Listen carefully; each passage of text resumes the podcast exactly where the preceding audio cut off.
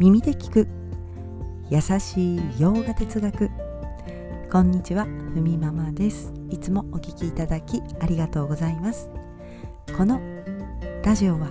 耳で洋画哲学を聞いて日常に生かしていこうというラジオです。はいということで今日のテーマに入っていきます。今日のテーマはバガバットギーター13章行いの種をまくというテーマでお送りいたします。はいということで前回のね流れの続きになりますがこの体というのは土地なんですよと。その土地に良い種をまいていきましょうというお話でした。良い種をまけば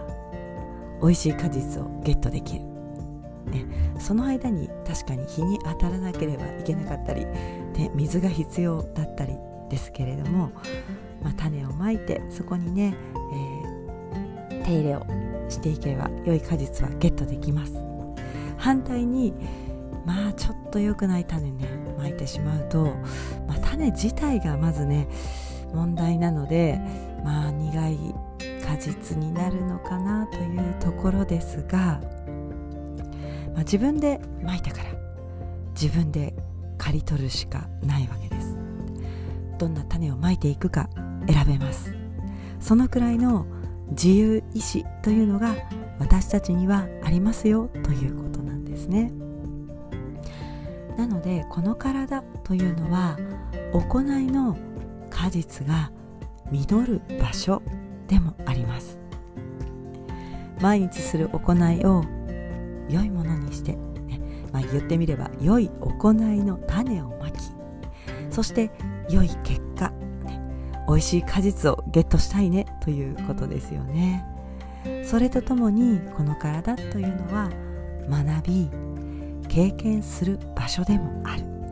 だから13章ではこの体をね土地という表現をします。まあ、ちょっと余談ですけれども、えー、ほんのね1ヶ月くらい前でしょうか。小学生の娘が私いますけれどもこんな話をしていました。いいことがあったらなんか悪いことがこの後あるかもと思ってしまう悲しいというふうな話をしていました。いやそんなこと思いながら生きているのかとちょっと思ってしまいましたけれどもそんな娘にいいことがあったらまた次にいいことがあるように、うん、先にねいいことをやっていくといいよと伝えました、これは、うんあのー、ちょっと前にもね前にえどのくらい前だったかな？あのラジオでもお話ししていたんですが先回りするということですね、うん。まあ、娘もねその話を聞いてちょっと納得していました。いいことがあって次悪いことが起こるかもな。ね。もしそんな捉え方をするのであればその悪いことが起こら起こらないように、まあ、先手を打つというか先に自分からいいことをしていく、まあ、そういう行いの仕方ですよね、まあ、そういうことでしたがその話をしていたことを忘れた頃にですね娘からこんな話を聞きました。先日調理実習があって自分がやりたかった作業がお友達とかぶったそうです。もうどうしても自分もその作業をしたいね。でもお友達も譲らないと。いや私が聞く限りではですね譲りそうなお友達なんですけれどもいやお友達もその作業をね譲れないほどやりたかったんでしょう。2人でねちょっとこう 険悪なムードになってたそうです。でも娘は考えた末にまあいっかとなんかふとね思えたそうです。ねそのお友達にその作業を譲ったと。その時に私はこんな風に思ったよという風に娘が言いました、ね、今譲っとけば次私にいいことがあると、ね、やりたい時にやりたいことができるように譲ったんだとねそう思ってお友達とねお話しして渡したと。あなるほどなと。そのパターンを使ったんだなとね。私もちょっとこう驚きとともに感心しましたけれども自分の気持ちにある意味折り合いをつける手段として良い使い方ですよね。ね幼いながらにそれがこう思い出せたのも良かったなと思いますけれどもまあその一番最初にねこのいいことがあったら次悪いことがあるかななんて思ってしまうというね話の流れで、まあ、次にいいことがまた起きるように先手回ってまたいいことをしていこうというこの話がいや幼い、えー、子供にはねそんな残ってないかなと思っていましたが、えー、本人のねどこかに残っていたようであの私はねきっとこれからもこうちょっとずつこう教えをね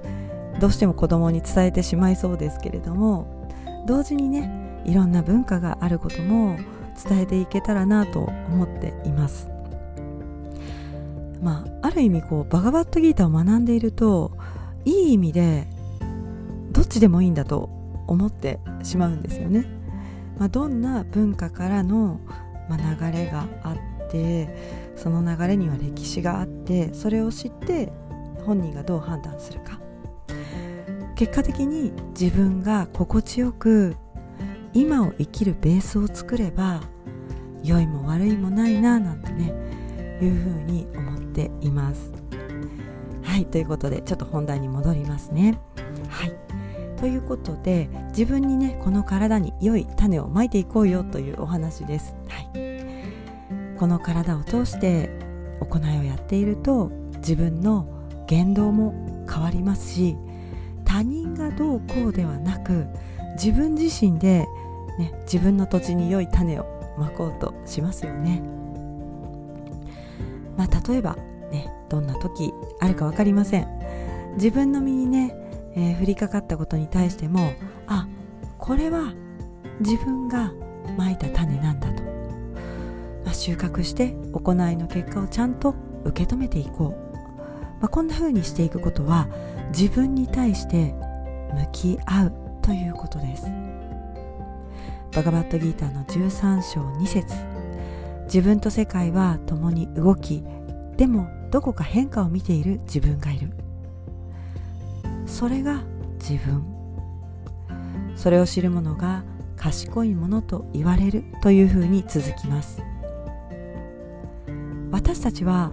客観的に自分を見るというのは知っています、ね、そういうふうに自分を見た方がいいよとね言いますよね。それは知ってるけどその客観的に見ている方そっちが本当の自分だと知る人は稀なんだと言います。体とか五感が自分そういうふうに思っている人が圧倒的。世界や自分の変化を見ている意識が本来の自分だっていうふうにはなかなか思わないと。でもこんなふうに理解できる人こそ賢者と呼ばれる。その視点で見ることで